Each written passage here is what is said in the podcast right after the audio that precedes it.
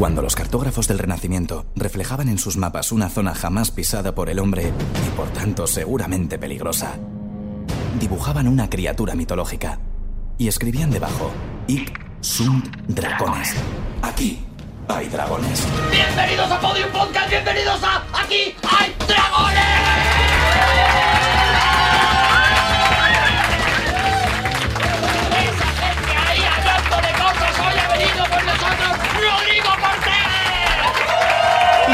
San se acabó. Y- y ya. San se acabó. Y ya. Y ya. Y ya. Y no hace falta nadie más. Porque los señores de la próstata regulera no han aparecido todavía. El programa, Arturo, para mí está quedando A espectacular. ver, no, todavía no está el ritmo, las voces de Mira, los cuatro. yo estoy mirando al público Sí. y el público está, vamos, Hombre, el público está emocionado, la verdad, la está verdad. dele- deleitado. Lo está, lo Está está, agradeciendo. Está, Está deleiteño. está aceitoso el público. De verdad, es una maravilla ver un público que se derrite ahora mismo. A mí sí me, eh, sí me están faltando eh, ellos dos y, y sí que yo, yo sí que les echo de menos. Vamos a hacer temas brillantes para el silbidito, Arturo. Ah, vale. Uno detrás de otro. Vamos tú a haces sacar una réplica temas- y yo contra réplica y tú contra contra réplica Claro, y yo lo- contra contra contra réplica. Lo bueno es que ahora, o sea, en Lo este bueno ahora, momento, Arturo, yo, es todo, el tema todo. que yo me traigo toda la semana, que no puedo hacer porque al final siempre traen ellos. Lo traes todas cosas, las semanas, pero esta semana parece la única. Claro, esta semana puedo tener todos los temas que he ido desarrollando, por ejemplo, albornoz o toalla. Albornoz o toalla. Vale. ¿Tú eres de albornoz o eres de toalla? Yo soy de toalla, porque para mí un albornoz quedando es una genial. toalla con mangas. Claro, pero, pero ¿no te parece más cómodo? Yo soy de albornoz. No, O sea, yo, yo, no. yo me destapo valientemente, Estoy doy la cara. contra el albornoz y contra la batamanta, porque yo creo que las cosas tienen que ser una cosa. Las cosas no tienen que ser combinaciones de cosas. Ah, no. O sea, por ejemplo, la, la lámpara ventilador no te gusta. No me gusta la lámpara ventilador, Esto, pero me flipan las lámparas y me flipan los ventiladores. Han entrado Juan Gómez Jurado. Y Javier Cansado, sí. Pues os voy a decir una cosa. ¿Tú, tú cuoque? ¿Tú cuoque? Sí, yo cuoque también. ¿Tú cuoque? Yo cuoque también. Estábamos, mira, Rodrigo, vale, pero tú cuoque. Estábamos haciendo una, un Es desarrollo con el silbidito. Cuocue, porque si No, vale para señor. si vale para cuo, vale para cue. Cuac, cuac. Q O U O. Pues ¿Habéis visto lo que nos han traído la- e, las cue. personas? Nos han traído unas galletas con el logo de Tomás Hijo de Aquí hay Dragones perfectamente eh, mm, planteado dentro de la Esto galleta. lo ha hecho un de la galleta. loco. Esto lo ha hecho un loco. Es la obra de un Os loco. voy a decir una cosa. Eh, Me gusta mucho. Ya lo pondremos Mientras- en la cuenta arroba aquí hay dragones. mientras estaba en el baño con Javi, Sí. me ha dicho. ¿Te estabas lavando frecuentemente las manos? Sí, y, y me ha dicho Javi, tengo una historia buenísima, la cuento ahora, digo, si no han empezado ¿Sabéis sin que, nosotros, sí. ¿Sabéis que yo he comido con, con Gabriel García Márquez? Tocotó, con Que Gabo. tú has comido con... Pero perdóname, perdóname. Eso es abrir un programa y no los albornoces, Rodrigo. Las cosas como son. ¡Hey! ¡Hey! ¡Con Gabriel García! ¡Cien años de Y soledad! si, y si digo dónde flipáis, en Alzat, en no tiene Alzat, que lo escriba.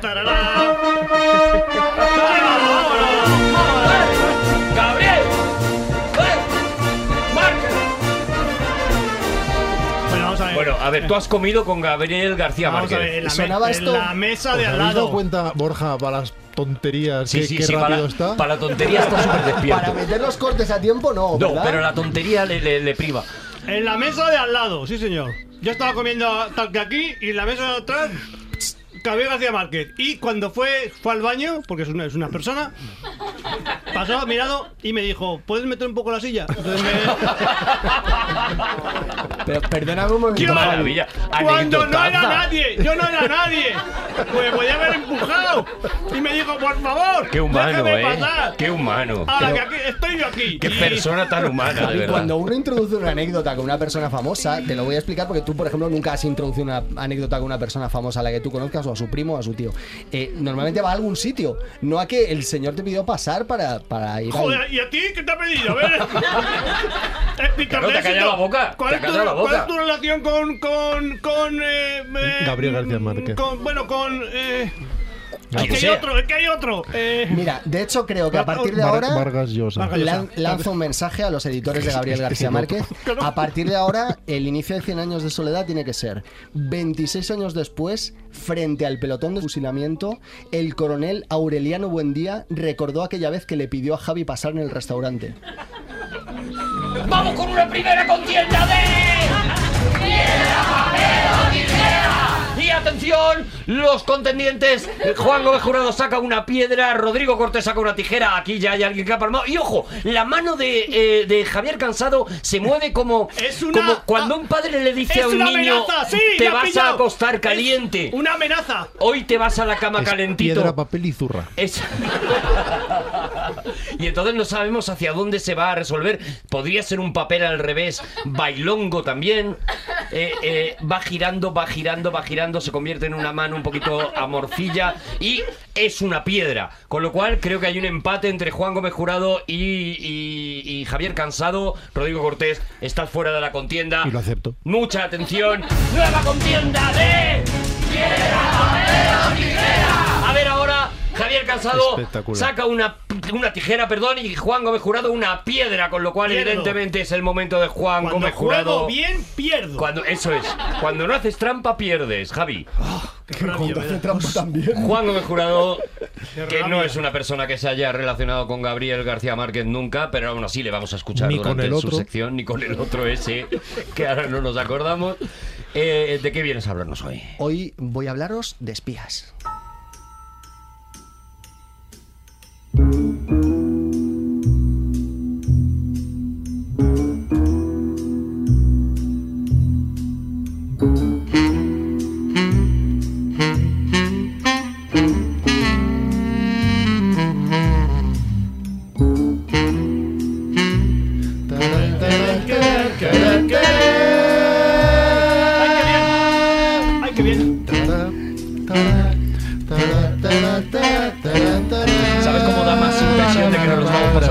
Si es si lo hacemos con lo?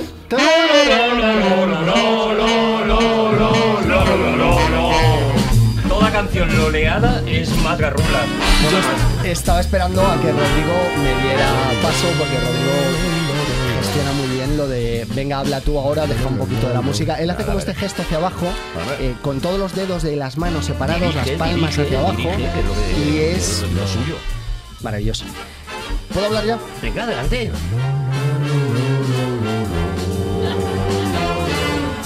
Todos nos gustan los espías. Es gracioso porque estaban haciendo, a la vez que las trompetas, que es el sonido más agudo de la- del viento, del, del viento metal, ellos están haciendo graves, gravísimos. Sí, sí, sí, Es sí, sí, sí. precioso. No, no, lo que hemos hecho es una obra maestra. felicito. Tenemos un día. Los espías, esos seres que se introducen en cualquier parte para robar secretos, son muy cinematográficos, han dado lugar a decenas de películas, libros maravillosos, pero hoy voy a hablaros de uno concreto. Pero antes, necesito que os mojéis un poco.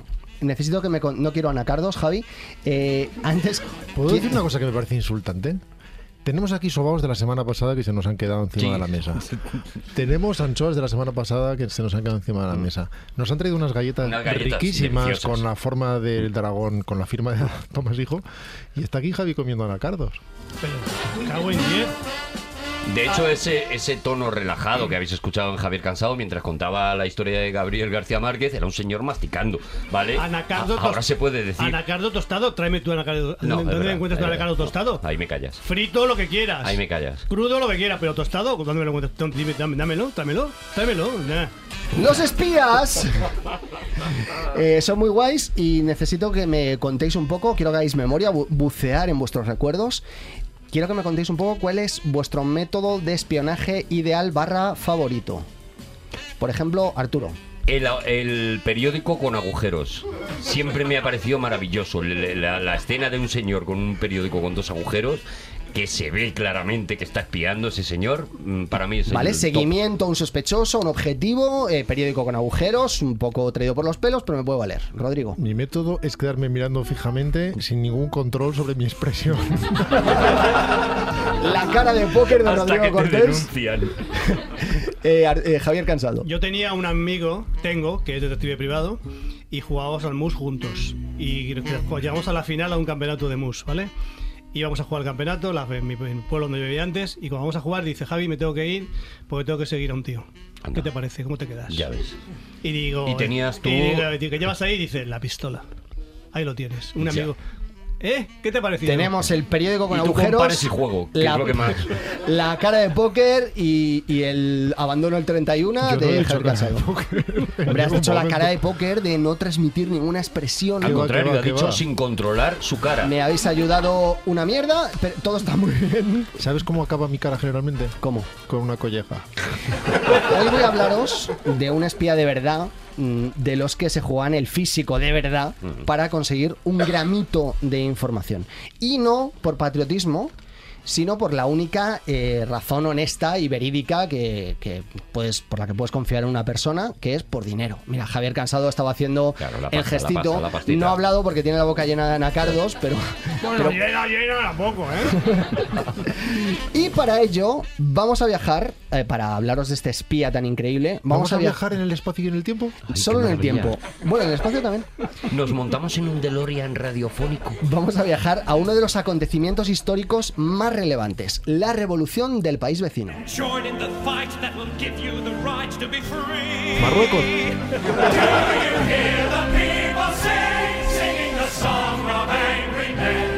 Esto es a lo que mucha dicho, gente... me ha dicho Javi muy bajito. Portugal. Da mucha rabia porque siempre que se habla del país vecino es Sí, Francia. es verdad. Dice, hombre, por favor. Hombre, por son- favor. Son muchas cosas las que hay que. Mira las vueltas que ha dado mm, eh, Juan para no poner una música francesa que ha puesto Los Miserables, con tal de. Esto es a lo que mucha gente cree que sonaba la revolución del país vecino. No es verdad. Primero, porque Los Miserables está ambientada en 1832. Y segundo, porque los revolucionarios no tenían a Schomberg para ponerle música.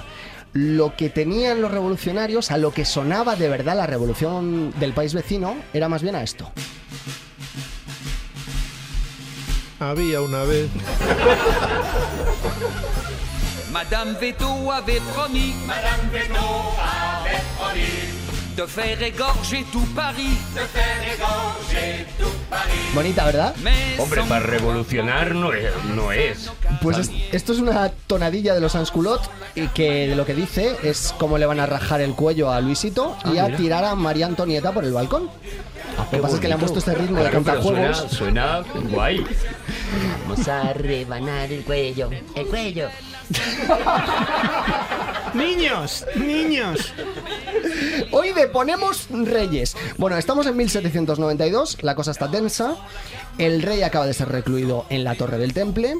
El poder no se sabe muy bien quién lo ostenta. Hay facciones antagónicas que se multiplican por todas partes y lo vamos a ilustrar. De todas formas, Javi, eh, como te veo un po- poco involucrado hoy contando a Anacardo, te voy a pedir que participes tú. Vale, Está venga. poco involucrado, pero perfectamente saciado. Vale.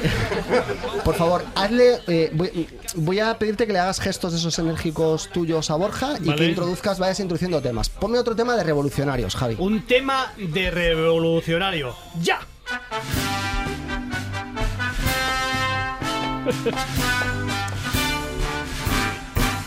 Había una vez.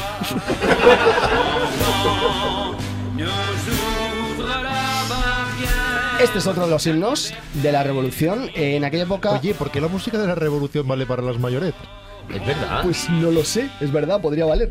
En aquella época no, no existían los partidos políticos, lo que había era una cosa que se llamaban clubes. Entonces cada uno de los clubes tenía sus propios ideales y con muchas ganas de imponerle sus ideales al de enfrente. ¡Qué dis- raro! Eso ha pasado. por distintos métodos. Estaban los bretones, los cordeleros, los fulienses, los jacobinos, los ajedrecistas. Cada uno de ellos defendía cosas distintas. Los ajedrecistas dan menos miedo, ¿no? O sea, Bueno. decir, somos los ajedrecistas. Os vais a enterar. Te muevo el jaque. alfil. Bueno, y los, y los parchís. Los parchís. ¡Vienen los parchís! Que te cierro al peón, ¿eh? Bueno, había, había una, una banda de facinerosos aquí en España que se llamaban los mantequillas. Digo, pues no, da- no dais miedo. Claro, que no dan miedo. No dais miedo, troncos. hombre, le dan miedo a las arterias. Los Bueno, ajedrecistas. estaban más ocupados estos señores Los ganadores del trivial. en lo de matar cantando que lo Los de quesitos. afinar, afinar un poco, dar miedo con sus canciones. A ver, Javi, otra de revolucionarios, venga. Y una de revolucionarios entra ya. Había una vez.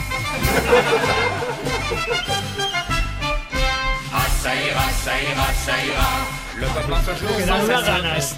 Dan una ganas. La de- guadaña te vamos a llevar. La, la, la, la, la, la, la, la. Te advierto que perfectamente podrían dar más miedo a los ajedrecistas.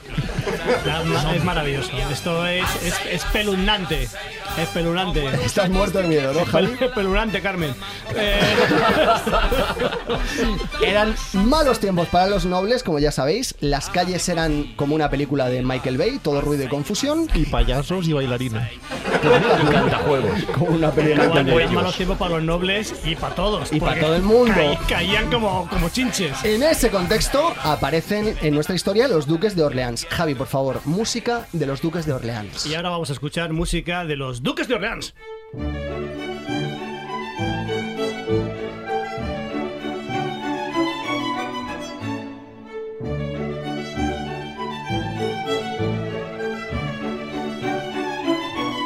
No os perdáis ahora, porque va a haber mogollón de Luises en esta historia.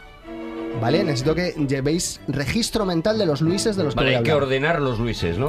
Tenemos a Luis Felipe y Luisa María.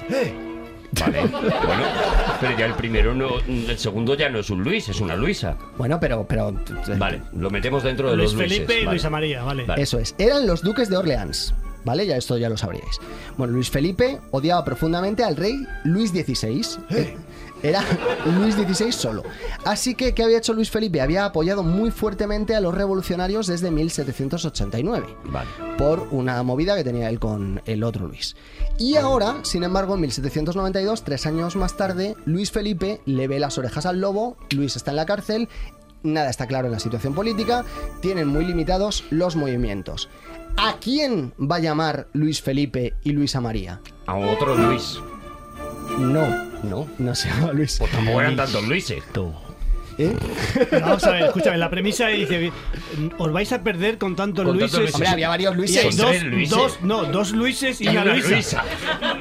Me ¿Qué falta otro opinión- Luis que saldrá después. ¿Qué opinión tienes de nosotros? De verdad, no. No menosprecia, Juan. Bueno, voy a hablaros eh, del el señor a quien van a llamar Luis Felipe y Luisa María. Es el espía más grande de su generación. Era el señor Richelieu.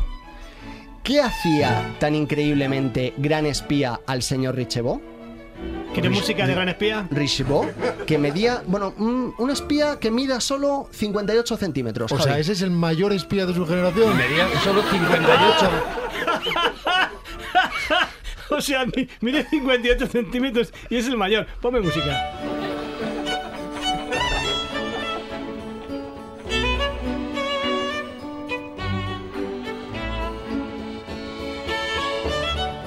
El sistema de espionaje del señor Richelieu era tan audaz como efectivo. Se metía entre las grietas. Un grupo de sirvientas lo depilaban de los pies a la cabeza. Ni un solo pelo en todo el cuerpo, cero pelos en el cuerpo. ¿Vale? Vale, era un huevo duro, Richelieu. Richelieu era un huevo duro, sí. Después lo bañaban, lo perfumaban bien, Pero ese no era un espía, ese era un listo. le echaban talco, le ponían unos pañales, Le besaban. un Perdón, buzo perdón. y una cofia. Ah. A continuación le metían en un carricoche de bebé, no muy lujoso para no despertar sospechas, y una doncella de apariencia candorosa le sacaba a la calle y a funcionar. Madre mía. Qué historia más bonita. Pero qué maravilla. No, pero, pero es que yo no confiaba nada, pero, pero es que es vamos a ver. preciosa. Una, una cosa, Juan, estamos hablando de un señor bajito, ¿vale? Y 58 estás poniendo música de un palumpa, me parece un poquito extremo en el, en el insulto. O sea, Yo me he señor, imaginado unos 10.000 espías haciendo el mismo movimiento. 10.000 señoras llevando carritos. El método de Richelieu, Pero Richelieu era Baby Yoda, o sea, era- se- Baby Herman más bien, ¿no? Bueno, era, era perfecto. El método era perfecto, impecable.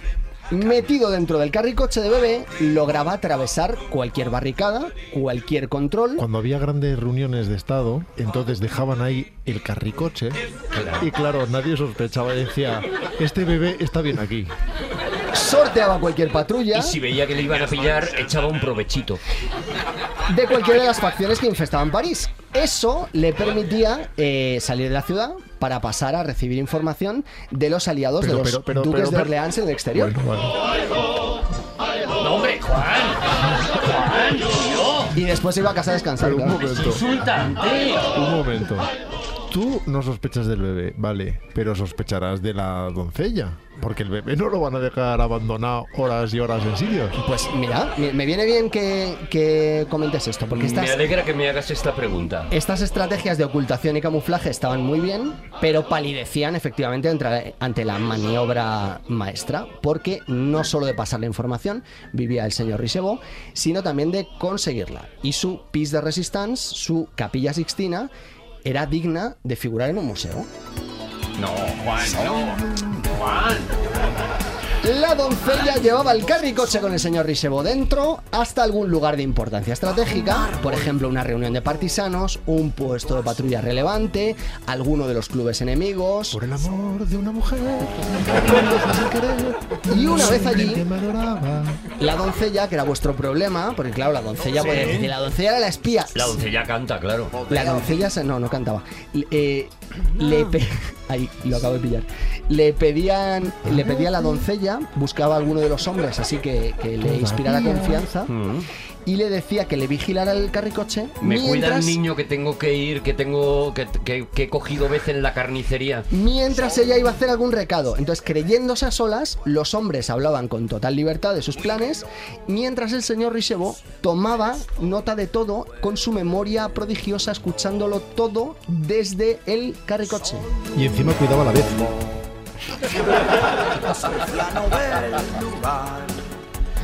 Pero, vamos a ver, el niño, el bebé llevaba una libretita ahí dentro No, del- del- memoria, o sea, memoria. bebé, No, vamos a ver, es este un señor, señor- es un señor. Este señor Es que era... me, me- me envenenas la mente con Era la música. una de esas personas privilegiadas pues que tenemos una memoria fotográfica, entonces podía recordar eh, eh, cosas con una nitidez eh, esplendorosa. Ya, ya, ya, ya. A ver si vas cosa del tamaño, Juan. Música de. ¿Habéis visto, os habéis fijado en cómo vomitan los bebés? Que es una de las cosas más fascinantes del mundo, que no mueven absolutamente nada el gesto. O sea, el bebé se está riendo, está... sale eso y el bebé no, no acusa ese, Es ese que los- vómito. los bebés- inmediatamente sigue riendo, o sea, deja- mientras Claro. eso sigue surtiendo. No tienen- O sea, ¿cuándo aprendemos a poner cara de vomitar? Hay, hay una edad en la que dices, voy a vomitar, tengo que poner Es como esta ver a cara. Javi comiendo anacardos, es lo No, mismo. es un tema de. No tienen, los bebés no tienen ética. ¿No tienen? Ética. Ah, claro, claro. Entonces eh, vomitan o hacen lo que sea. Entonces imagínate. Bueno, bueno, no, no quiero ser escatológico, sí que por favor. No, no, no. Bueno, no todo iba a ser felicidad, porque de repente alguien se fue de la lengua y comenzaron las sospechas. ¿Quién ha robado la mermelada? ¿Quién será? ¿Quién rompió mi escaparate con un tiro de balón? ¿Quién ha puesto pepinillos en el ron? ¿Eh? Yo no he sido detective, no me eché la culpa a mí. Pues entonces yo estaba haciendo pipí. Corrió el rumor entre los partisanos y revolucionarios de que había un espía. Y entonces los revolucionarios empezaron a buscarle para matarlo. La situación era muy arriesgada Y y, no lo encontraba. Es espeluznante el documento con este fondo. y señalado. Richebot comenzó a pasar muchísimo miedo. La guillotina acechaba su cuerpo de 58 centímetros. Pero sin embargo, ¿Cabe? ¿Cabe? hombre, supongo que le pon- le pones de lado. Con una gilet tenían, ¿no? Pero él, él- perseveró, continuó evadiendo a sus perseguidores durante semanas. De hecho, eh, consiguió eh, salvar a Luisa María. No tanto a Luis Felipe, que acabó guillotinado. Entonces, Mira, bueno, uno menos que recordar. años después, restituida la monarquía en el país vecino, el rey le hizo un homenaje al señor Richebot. Le llamó al palacio, eh, a- al Palace Royal, y le dijo Richebot... ¿Entró en carrito? ¿O ya no, ah, no había que disimular? Te voy a enseñar las fotografías, bueno, las linotipias, los, los, los grabados que, que se hicieron de- del señor De la llegada de- No, del señor Richebot, que son preciosos, porque además tenía una cara como muy simpática. El hombre era... maravilla. El hombre era un encanto. Bueno, lo bonito de toda esta historia es que Luis Felipe no era otro que el hijo de los duques de Orleans, es decir, el mismo niño al que él con su información había contribuido a salvar. Entonces, durante la cena que le ofreció en el, en el Palais Royal, el rey le preguntó cuál fue el momento en el que más cerca estuvo de ser atrapado. Y el señor Risebot le contó que fue cuando unos jacobinos de repente irrumpieron, eh, apartaron a la doncella y registraron el cochecito. ¿Quién ha robado mi sandalia? Le despojaron de toda la ropa que un día compré en Italia. ¿Cómo logró el gran espía y héroe Richelieu convencerles de que era un bebé? Rocky Chaparro, Rocky Chaparro. Pues mientras el jacobino le sostenía en alto, completamente desnudo, Se orinó. el señor Richelieu, probablemente sin gran esfuerzo, se cagó y se meó encima. Ay, chaparro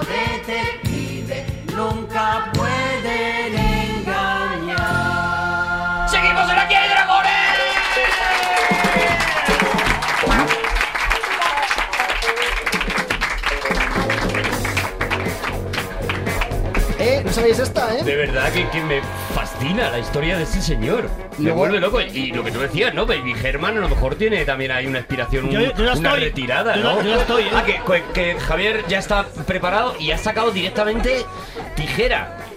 O sea, Sí. como diciendo... No tengo miedo a nadie. Como diciendo, me da igual, atrévete si puedes, ¿no? Pues vamos con esa contienda de... Y atención, Rodrigo Cortés. Claro, claro. ¡Ay, qué tonto! Pero- ¡Ay, qué tonto! Rodrigo Cortés ha sacado un papel. ¡Ay, qué tonto! Pero, he ganado. Rodrigo, pero si, si lo tenías facilísimo para ganar. Porque yo creí que Javi estaba siendo civilino. Ay, que iba a cambiar en el momento. Claro, creí que estaba jugando a la psicología inversa. Cometí el error de pensar que iba a pensar. Ya está, ya está. No se está- Bueno, esto, esto lo, lo tendréis también en las cuentas de, de- de Instagram y de todo lo, está la foto del señor este mm, magnífico. Eh, Javier Cansado, vamos con ello. Ah, soy yo, perdona. Eh, hoy ha venido ¡Savoy, bien! ¡Bravo! He echado muchísimo de menos a Savoy, de verdad. Es verdad que hace 15 días tuvimos a Eserezado sido Claro, 15 días claro. horribles. y un poco se han hecho cuesta arriba. Se han ¿no? hecho cuesta arriba. Yo, mm, sinceramente, me posiciono saboyano. Hay unos cambios radicales y es Ah, que ahora cuidado. el tiempo sabéis que lo marco yo. Sí. Y hasta que no acabe la sección no termino. No nos vamos. No voy a dar el último empellón para acabar raudo, no, no. Si tiene que durar dos minutos más, me los dura. Vale, ya está, ya está, ya está, Savoy, Vale, lo que tú digas. pero, pero, Pero, esas normas que tan valientemente destrozas de forma desafiante, las pusiste tú. ya, ya. Yo tengo, pero, pero el mismo que lo pone lo puede quitar, o sea, eso sí. Sí, pero sin chulería. Claro, pero sin chulería, porque sabes que nadie te va a chistar en esto. Fijaos qué idea, es que vais a flipar. Hoy vamos a hablar de algo y que vais a decir, pero ¿cómo se le ha ocurrido a este muchacho, a este señor, ¿Cómo- cómo se le traer, traer, Esa cabeza. hablar de, hablar de Atapuerca?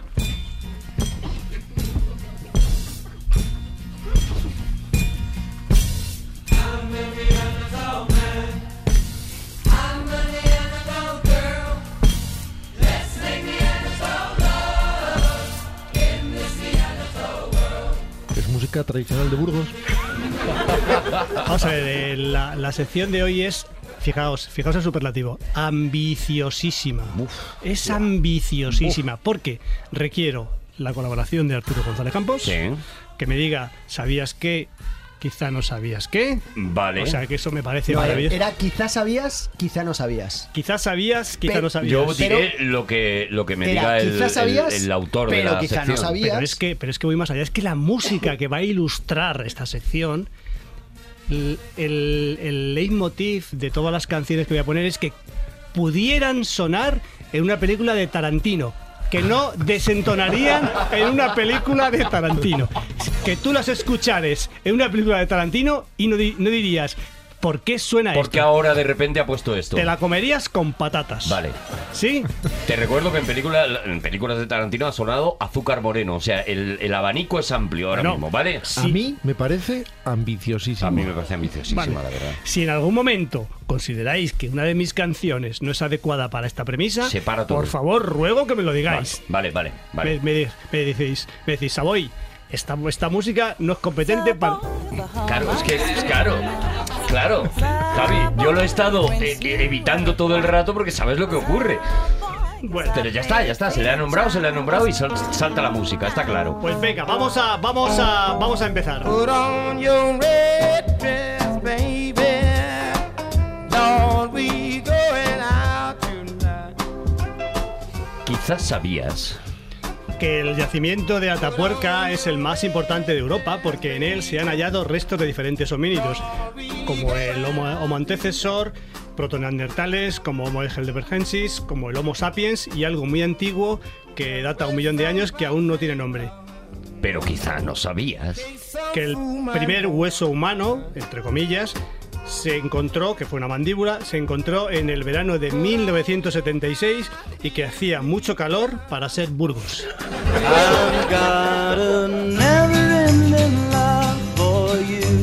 Sonaría en una película de Tarantino seguro esta, ¿eh?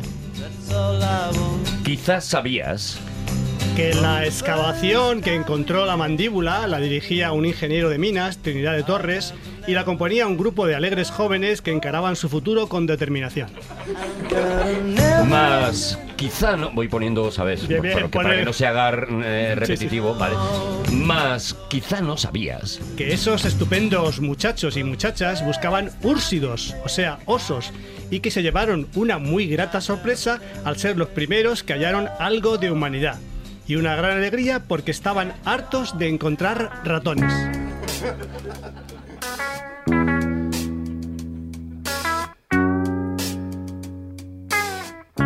Hit me horn.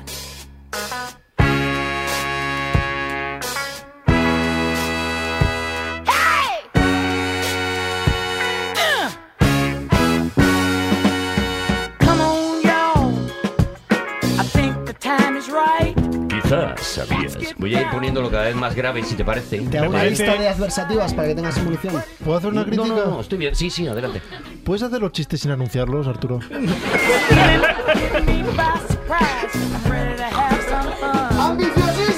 Quizás sabías.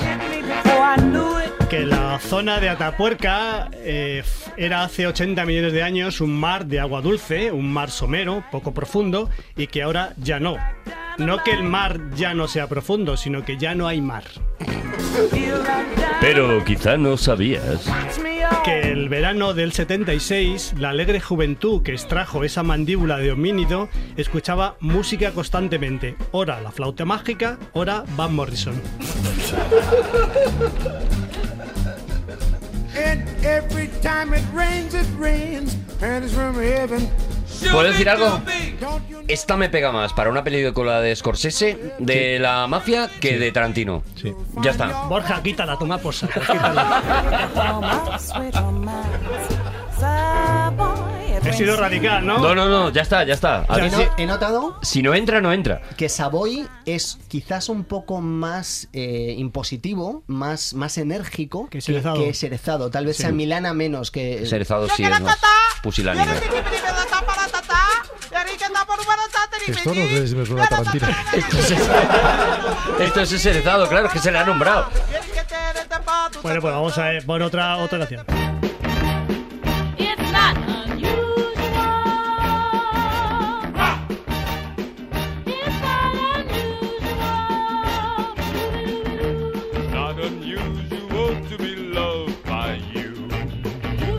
Quizás sabías. Que los primeros homínidos, los homíninos, vivieron hace 6 millones de años y que bajaron de los árboles debido al cambio climático que se produjo, viéndose obligados a salir a la sabana y por tanto a erguirse para avizorar. Más quizá no sabías. Que Chema, el joven confiado que hizo el magno hallazgo, era muy querido por los demás miembros del grupo y luego además se echó novia. A mí me gusta imaginar que era el panadero. A mí me ha hecho mucha gracia los antecesores, esto yo no lo sabía. Quizá no sabía que los, los antecesores de los homínidos eran los homíninos. Los, los, ¿Eran gatos, los, homin- los hom- no, no, no homininos, que yo, los homíninos fueron los primeros que bajaron a, bajaron a la sabana, entonces ya dejaron de comer, dejaron de comer la fruta de los árboles y empezaron a comer carroña, fundamentalmente. Pero claro, ya estaban en la sabana, ya les veían, entonces tenían que erguirse un poquito para controlar lo que estaba pasando. Como los suricatos que se ponen así de pie. el Correcto. Y lo que les pasó es que ya empezaron a tener paraje binocular para mirar de frente porque le venían los enemigos. Pero eso Antes- sí, eran homínidos y luego perdieron la N por la Eso es. adaptación y entonces fueron desarrollando una D. Quizás sabías. que esa ya Para nosotros, querida mandíbula, pertenece al llamado Homo antecesor, que vivió aproximadamente hace 800 800.000 años. Y digo aproximadamente porque en esta vida nada es seguro excepto la muerte. Pero quizá no sabías. que el horario de trabajo durante la mencionada excavación era bastante rígido. Diana a las 7 de la mañana y silencio a las 11. Y sin embargo, el ambiente que reinaba era distendido y jovial.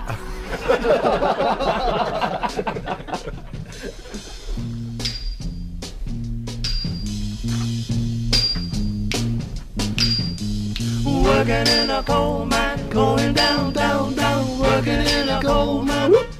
Tarantino a tope. Y también vale para los enanitos. Five o'clock in the morning. Borja, esta canción eh, la vas a poner otra vez después, ¿vale? Porque la que. Esta la vas a poner dos veces, que nos ha gustado muchísimo, ¿vale?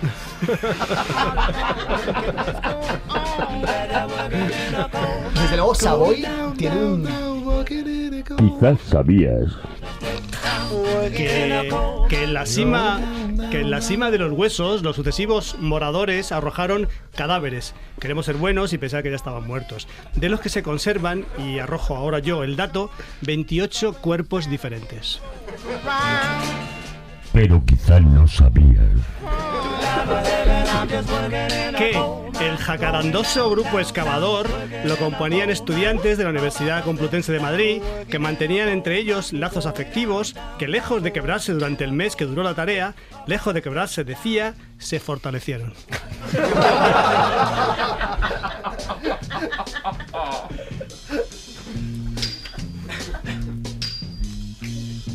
¿Esta es la segunda vez que suena o luego la vas a pedir otra? No, no, esto Me estoy dando cuenta de que la voz de Arturo cada vez suena más dentro de la mina. Estoy haciendo un esfuerzo brutal por mantener la sección esta. Quizás sabías. Que convivimos y que confraternizamos con los neandertales y sobre todo que nos cruzamos con ellos y hoy Pero día en pasado, en pasado, ¿no? Convivimos pasado, nos Convivimos cruzamos con- pasado. y sobre todo que nos cruzamos bueno es, es, un- es una licencia literaria ¿no? Es un presente histórico. es un histórico presente histórico. Es histórica. imperfecto, pero figurativo. Sí, es una licencia, ¿no? es, sí, es como el subjuntivo que, es, Lo ha dicho que mal, dices, está ahí. Eh, bueno, eh, vamos.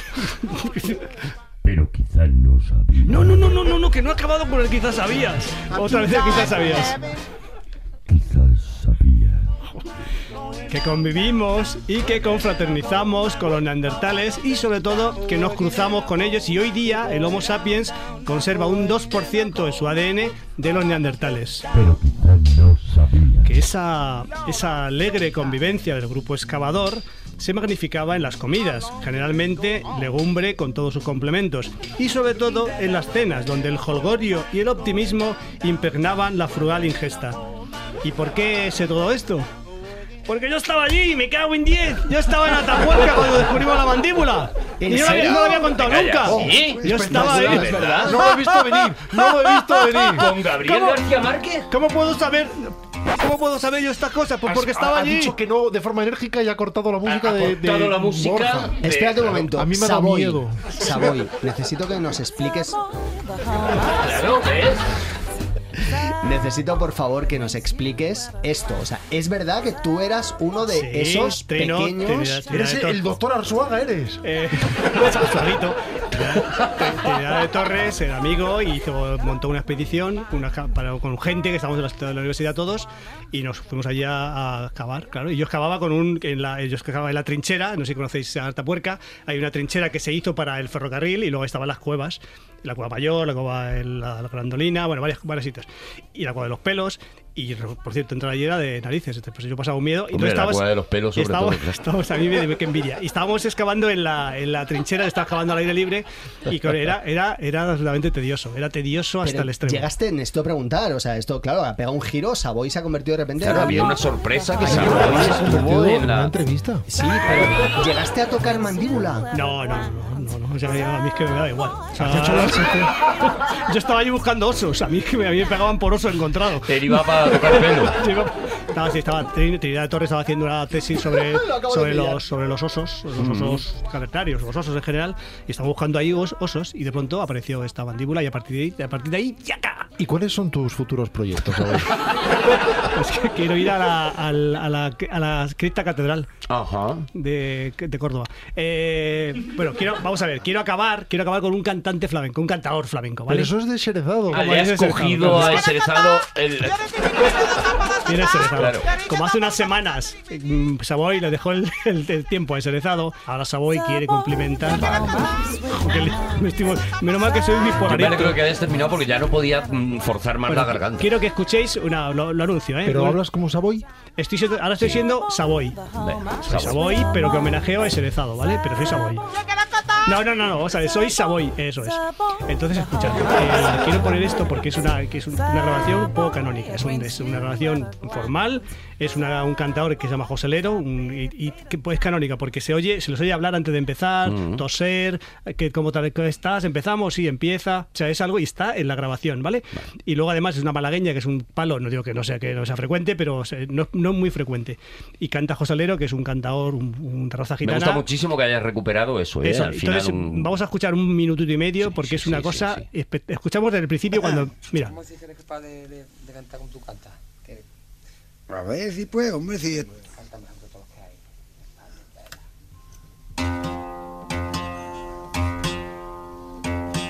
No, yo no canto mejor que todos. Yo, yo, yo lo que canto a mi forma, a mi...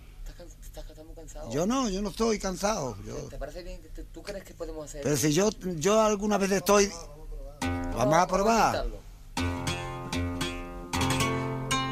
Porque es que no he dormido apenas nada, muy poco. Ey, ay. No, yo tengo la boca clara y todo. No, aquí no hay que esforzarte. ¿Tú sabes cómo te sientas allí dentro? Estás sin bien.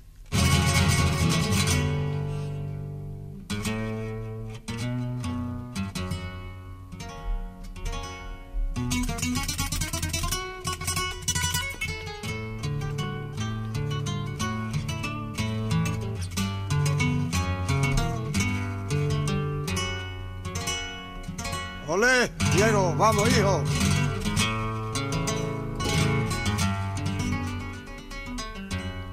Ya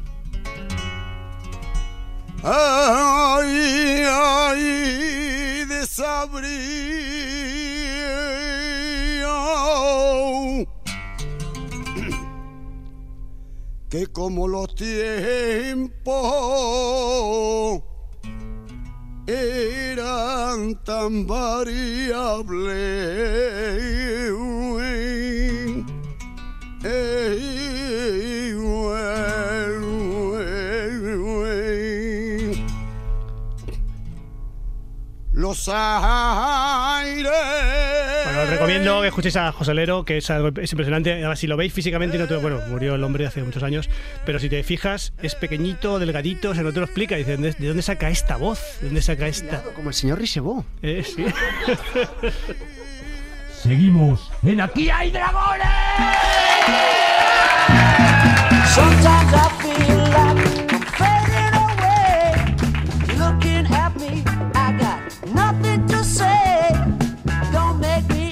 Ya estaría, ya estaría lo de lo de Savoy, ya estaría lo de Juan Gómez Jurado. Llega el momento de escuchar un- un rato bueno, ya, por fin. Dale, Rodrigo, que tú cantas mejor que todos los que hay. Rodrigo, eso. No, si yo tengo la voz igual que todo el mundo. Rodrigo Cortés, ¿de qué vamos a hablar hoy? Hace un par de programas escuchamos un puñado de canciones que habían sido compuestas en sueños o que se habían basado en sueños y prometimos, o tal vez lo soñamos, que le dedicaríamos una segunda parte al tema. ¿Cuándo? Ahora. ¿Por qué? Porque sí.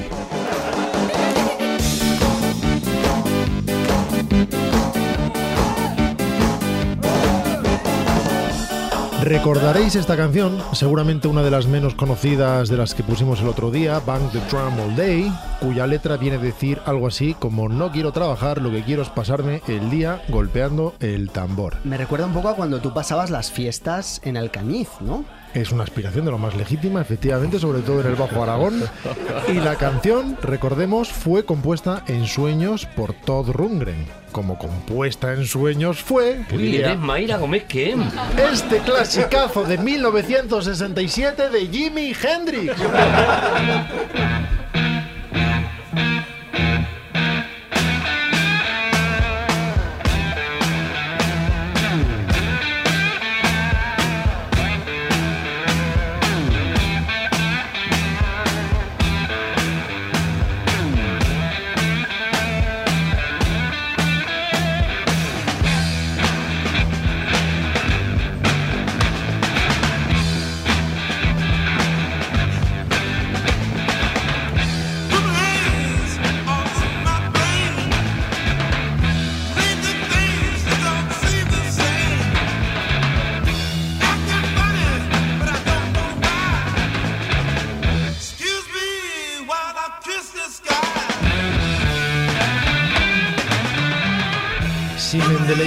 Aseguró que completó parte de su tabla periódica de elementos soñando algunos de ellos, aún no descubiertos, predijo incluso las propiedades de los elementos aún ausentes, no sabemos ¿Ah, cómo. sí? Él asegura que así fue, que recibió esa información en sueños. Bien pudo también Jimi Hendrix soñar parte de su música, como aseguraba hacer con frecuencia. Por otro lado, era una época en que muchos tenían problemas para estar seguros de estar del todo despiertos. A lo mejor Jimi Hendrix, el duerme vela, estaba inducido por algún tipo de sustancia. Pero eh, es como un eco, ¿no? Es como que se hace un chiste y, y llega el subrayado y tú después. de alguna manera, eso es, eres el, el fosforito. Os pido perdón porque en este momento humor. estoy un poquito desconcertado porque tengo siento el cuerpo como si acabara de perder un apartamento en Torrevieja, Alicante. No, pero eh, mm, mm, pregunto, ¿a vosotros nos pasa que cuando eh, estáis soñando, eh, estáis durmiendo y a lo mejor se eh, enciende la radio, imagínate, ¿no? La radio despertador. Se o, sola. o- sí, porque es el despertador. Ah. O música, o tal. ¿No lo incorporáis al sueño? Lo digo porque a mí esta canción yo creo que la compuso dormido, ¿vale? Soñando, pero en un tren. O sea, ¿no te da la impresión de que este tío va en un tren? Podría ser que estuviera escuchando a Jimi Hendrix y lo incorporara al sueño y entonces compusiera a Purple Haze porque estaba oyendo en la radio Purple Haze. de Claro. Jimi- de Jimi Hendrix. ¿Podía estar pasando eso? No. Esta canción es, evidentemente, Purple Haze del álbum Are You Experienced? Tienes experiencia de Jimi Hendrix Experience de 1967. En una de las entrevistas que dio despierto, Hendrix aseguró que una noche soñó que caminaba por el fondo del mar cuando una neblina púrpura comenzó a rodearlo. En otra entrevista explicó que el sueño se produjo después de leer una novela de ciencia ficción. Se cree que esa novela pudo ser Night of Light de Philip José Farmer. La canción resultante, Neblina Púrpura, Purple Haze, no tiene, como todos sabemos, desperdicio. Vamos con una canción muy breve, el sueño sería corto, digo yo, de The Killers. We hope you enjoy your stay. It's good to have you with us, even if it's just for the day. We hope you enjoy Brandon Flowers, cantante principal, teclista y ocasional bajista de la banda radicada en Las Vegas de Killers, asegura tener con Perdón, frecuencia... perdón, perdón, perdón, Vive, hay gente que vive en Las Vegas.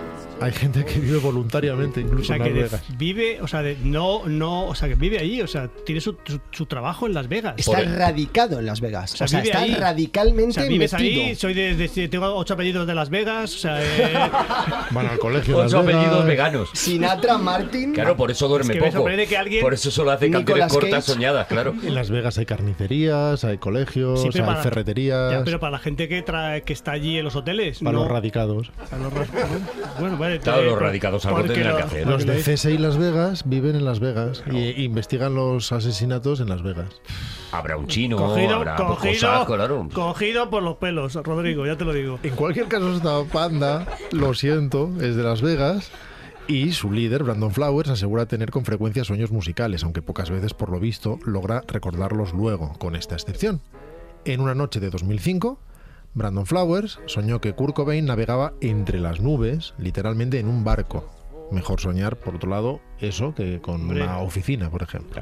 Y Cobain estaba cantando esta melodía. Flowers se recuerda pensando, suena a Bob Dylan. Algo que no es del todo cierto. El sueño acabó siendo un breve tema de 50 segundos que Borja está repitiendo una y otra vez para poder sostener un poco Claro. esta innecesaria Porque es explicación. muy bonito.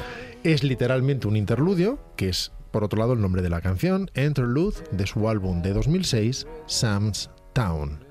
Como diría Javi, Borja, pon otro chaval. That's great, it starts with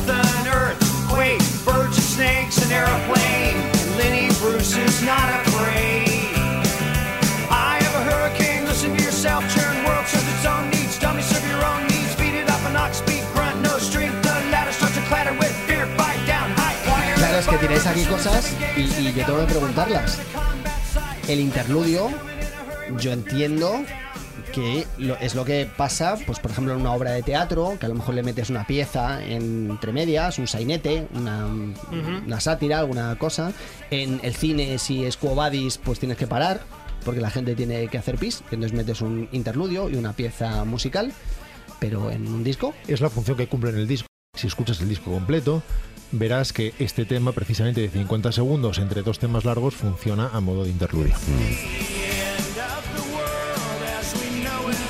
Ajá. Y volviendo a estos, estos muchachos. Porque eh, el disco está concebido como una obra completa que debes empezar a escuchar desde la primera canción y Anda. terminar y entonces se desarrolla. Es, una, es un concepto Oye, Arturo. extraño ahora mismo, pero Y así. cuando yo pongo en Spotify las dos flechitas así, una para allá y otra para acá, que me aleatoriza las cosas, Pues, eh, estoy, estoy fastidiando eh, una labor creativa. A lo mejor de la gente que ha hecho discos temáticos sí le estás haciendo pues, daño Es y se están, posible están dejando Las Vegas en que este fuera momento. un título puesto a posteriori. Seguramente dirían, pero este tema tan cortito, ¿y cómo le llamamos? Si no es más que un interludio. Y dirían, pues eso, ahí lo tenéis.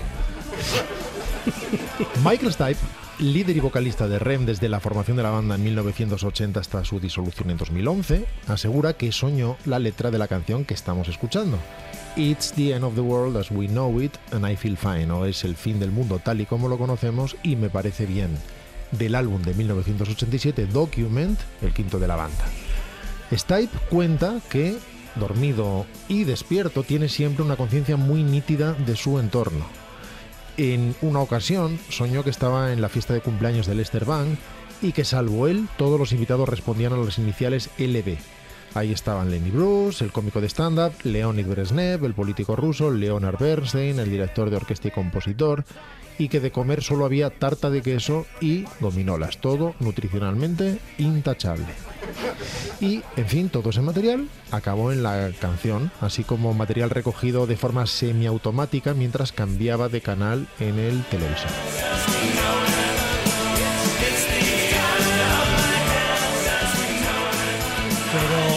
Que el grupo REM eh, tenga canciones soñadas no es extraño. Claro, pero claro, parece que lo pide, ¿no? Claro, es un poquito- Lo raro sería que se les ocurrieran a lo mejor sentado. Y qué afinamiento en el sueño, o sea, que todo el mundo se llamara LB. ¿Sabes? Que me parece como demasiado concreto, ¿Sabéis? Quizás sabías. ¿Sabéis que yo no me lo creo todo esta sección de Rodrigo de que sean canciones con ¿Sabéis sueños- que la fase, la fase Luisa Benítez es estaba también, ¿eh? cortísima? De hecho, muchas veces tenemos sueños que tenemos la sensación de que son eternos y han ocurrido Son interludios. en el espacio de brevísimos segundos. O sea, tú puedes saber... ¿Cómo son los segundos breves? Pues eh, más cortos que los segundos más largos. Es que estamos en un lenguaje cuántico, sí, yo, yo lo sigo. Claro, entonces a lo mejor la fase REM son 7, 8, 8 segundos con ese rapid eyes movement al que Sí, hace sí, eh, referencia esto, pero tú a lo mejor tú puedes estar... Yo, por ejemplo, soñé hace el anterior programa, lo iba a No corremos el riesgo de descubrirle a nadie el sonido de esta guitarra, este bajo y esta batería.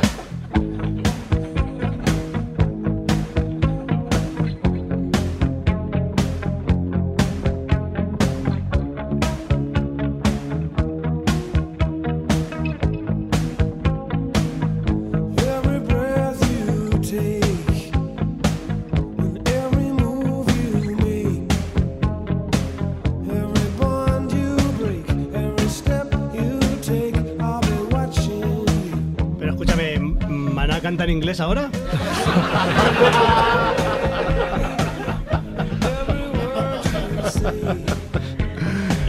Ni en sueños. Sting es bastante transparente cuando habla del origen musical de esta canción. Historia personal aparte. La historia personal es compleja porque él era adoptó como amante a la mejor mujer de a la mejor amiga de su mujer.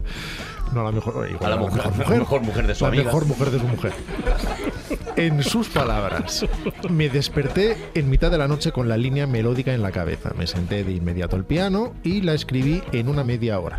La melodía en sí es genérica, un agregado de otras, pero la letra es interesante porque aunque suena como una canción reconfortante, en realidad es más siniestra de lo que parece, aunque en aquel momento no me di cuenta. Creo que estaba pensando en el gran hermano, obviamente Sting se refiere a Orwell, no a Mediaset, en la vigilancia y el control. Cuéntame, Juan. ¿Puedo, ¿Puedo hacer una crítica desde la ofensa? O sea, estoy ofendidito ahora mismo. Vale. ¿Con, con quién? Eh, contigo, concretamente, Rodrigo. Ah. Porque has, has dicho adoptó como amante y yo como colectivo perjudicado pues me parece feísimo esa nomenclatura. ¿Eres amante?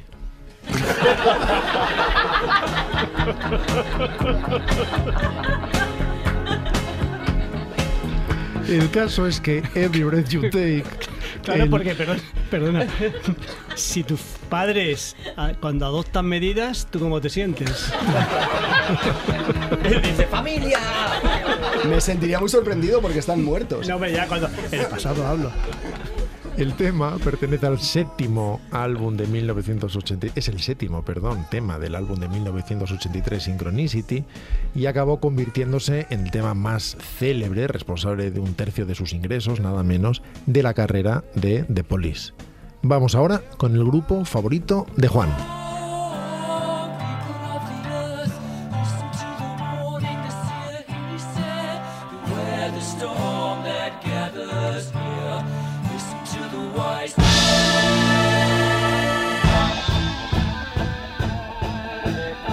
La canción del profeta, The Prophet Song, pertenece al mismo álbum de Queen que acoge la mil veces resucitada Bohemian Rhapsody, Bohemian Rhapsody, que ya era un tema largo, de casi seis minutos, pero que no llegaba a la extensión de esta canción del profeta, que no vamos a escuchar entera, entre otras razones, porque dura 8 minutos 20 segundos. Y porque no sé si tampoco es Pero tan por buena como los, otras. por los minutos o por los segundos. 8 minutos, 20 segundos, ¿qué es lo que nos tira para atrás? Los 20 segundos son la gota que derrama el vaso. no- Y no, Esos es son segundos breves. mi grupo favorito no es Queen, es Tom Waits. El solito. La letra se inspira en una larga convalecencia por hepatitis de Brian May en 1974. May tuvo una larga serie de sueños, más bien extraños, inducidos por la fiebre, que le inspiraron la creación de una letra en que alguien era atormentado a su vez por un sueño en que un profeta anunciaba el fin de la humanidad. La hepatitis la contrajo, por cierto, por una aguja infectada, y no creáis que no se le nota. ¡Qué gente! ¡Qué gente! Javi, pídele por favor a Borja que ponga otra chavala. Por una muchacha.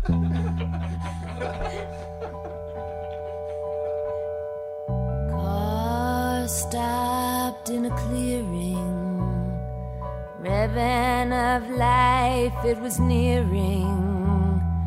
I saw the boy break out of his skin. My heart turned over and I cried and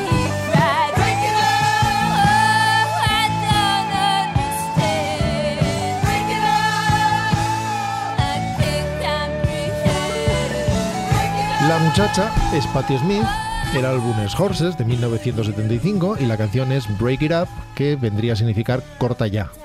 La canción habla de Jim Morrison, el llorado líder de The Doors, o los Doors, como siempre se ha dicho por aquí, y combina una visita a París de Patti Smith, concretamente a la tumba de Jim Morrison en el cementerio de Père Lachaise, con un sueño de Smith en que ayudaba a Jim Morrison, encadenado a una piedra, no sé si en el Cáucaso, como un Prometeo de pelos largos, a liberarse. El sueño lo tuvo tres años después de la muerte de Morrison. De haber llegado a tiempo, podría haberle incluso ayudado a adelgazar. Y si queréis, dejamos aquí de momento esta edición de canciones soñadas, no antes de que Javi mejore la sección con sus comentarios. Es que mm, llevo dándole vueltas. Esto hay que creerles. O sea, es así. O sea, dices. mm, Pero Javi, con esto y con todo.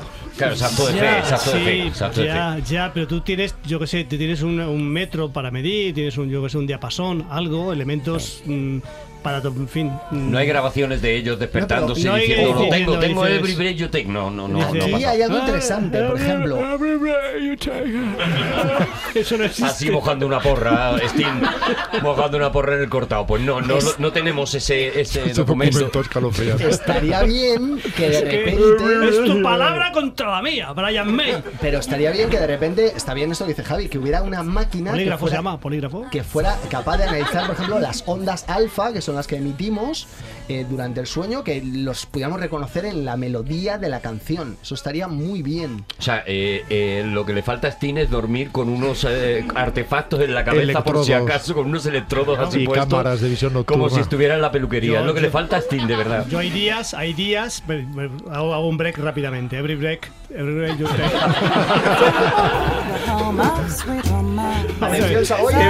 Yo hay días- yo you- por lo, que, por lo que sea, me, me levanto más tarde que mi mujer. Por lo que sea. Ella se levanta antes, yo me levanto Bueno, más- ya está. Por lo que sea. Ya está, no queremos entrar. Y entonces dice, entra, dice, a veces que entra y que estoy durmiendo y me estoy riendo. Dice, dice Javi, te estás riendo a carcajadas. Digo, y gra- grábalo. Digo, Claro, se te Pero- ocurren claro, se me- se me- se me ocurren cosas los- divertidas. Los mejores gags de mi vida, que es precioso, pero no, los- pero no los puedo, no los puedo entresacar.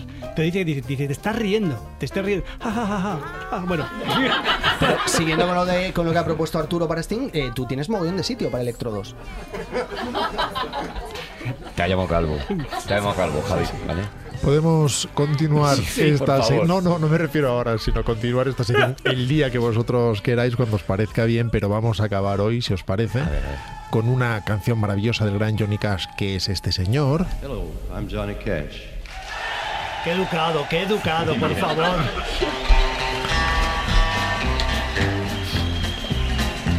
I hear the train a coming, it's rolling around a bend, and I ain't seen the sunshine since I don't know when. I'm stuck in No es esta la canción, pertenece al famoso directo grabado en la cárcel at Folsom Prison del 68 y que compuso con toda probabilidad despierto, aunque no necesariamente consciente. Vamos a hablar más bien del álbum American Four, The Man Comes Around, que es el cuadragésimo y último álbum de estudio de la serie American de Johnny Cash, el rey del country, una figura única con una voz y una personalidad también únicas, publicado en 2002 bajo el sello American Recordings y producido por Rick Rubin, propietario del sello. La canción con la que vamos a cerrar la sección de hoy y con ella el programa es The Man Comes Around, que abre el disco, un discazo, por cierto, aunque la había escrito varios años antes. La puso al día para el lanzamiento del disco y es una de las últimas canciones que Johnny Cash escribiera antes de morir. La letra está llena de referencias bíblicas, sobre todo al libro de las revelaciones, al Apocalipsis, por tanto, y el tema, escrito en solitario por Cash, letra y música, se inspira en un sueño que tuvo, en que la reina Isabel II lo comparaba con un espino enmarañado en un torbellino. Muy turbado al despertar, se preguntó si aquella expresión provenía de la Biblia. Tiempo después encontró la referencia en el libro de Job, y no mucho después, porque murió un año más tarde, en septiembre de 2003, pasados, por cierto, solo cuatro meses de que lo hiciera su esposa, que no tuvo que esperarlo mucho. Los arreglos de la canción son muy severos, ya lo veréis, muy parcos, solo dos guitarras, una doblando a la otra, una hace un sonido más reverberante y expansivo y otra un sonido muy muy rítmico. De hecho la canción se abre muchas veces con ese sonido más, más expansivo y después vuelve a contenerse y vuelve a ser rítmica, como si hiciera este ciclo constantemente con un gran poder. Son estas dos guitarras, insisto, un piano tocado en su registro más grave, a menudo una sola nota, ya lo veréis, como si con un solo dedo tocaras en la zona más grave del piano, Bueno, un dedo o lo que sea. órgano El eléctrico. Dolphin. Y la voz, claro, sabia como nunca de Cash. Del álbum de 2002 American 4, The Man Comes Around. And I heard, as it were, the noise of thunder. One of the four beasts saying, Come and see. And I saw, and behold, a white horse.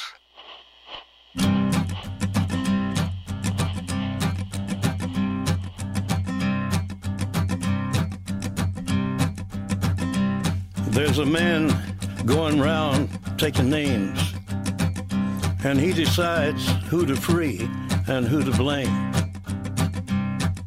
Everybody won't be treated all the same. There'll be a golden ladder reaching down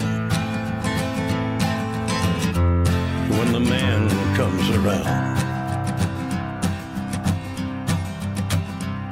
The hairs on your arm will stand up at the terror in each sip and in each sup.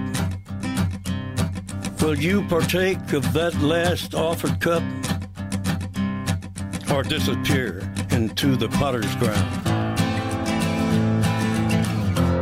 when the man comes around? Hear the trumpets, hear the pipers. One hundred million angels singing.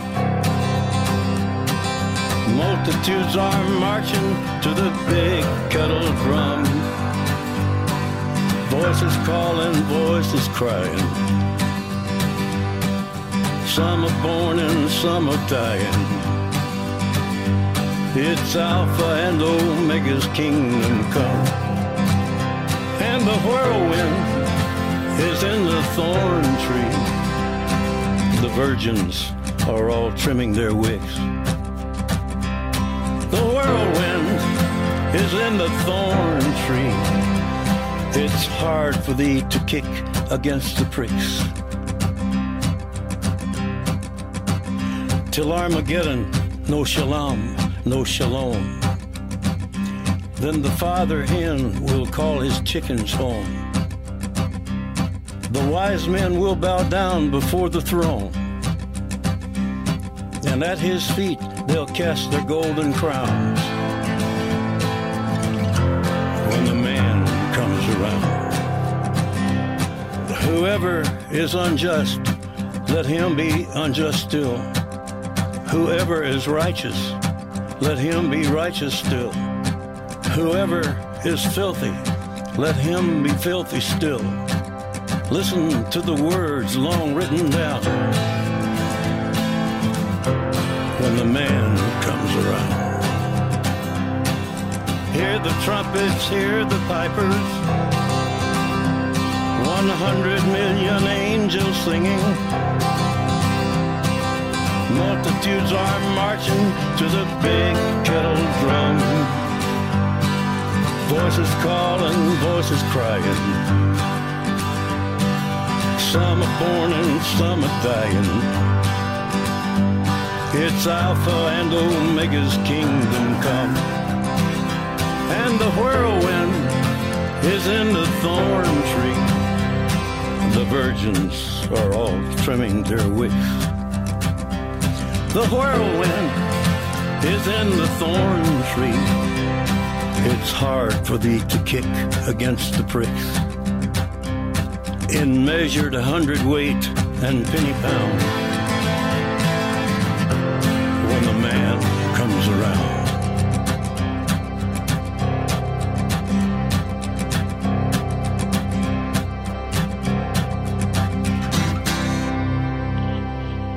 And I heard a voice in the midst of the four beasts, and I looked, and behold, a pale horse, and his name that sat on him was Death. And. Hell. Johnny Cash le decía, ¿pagas eh, con tarjeta o...?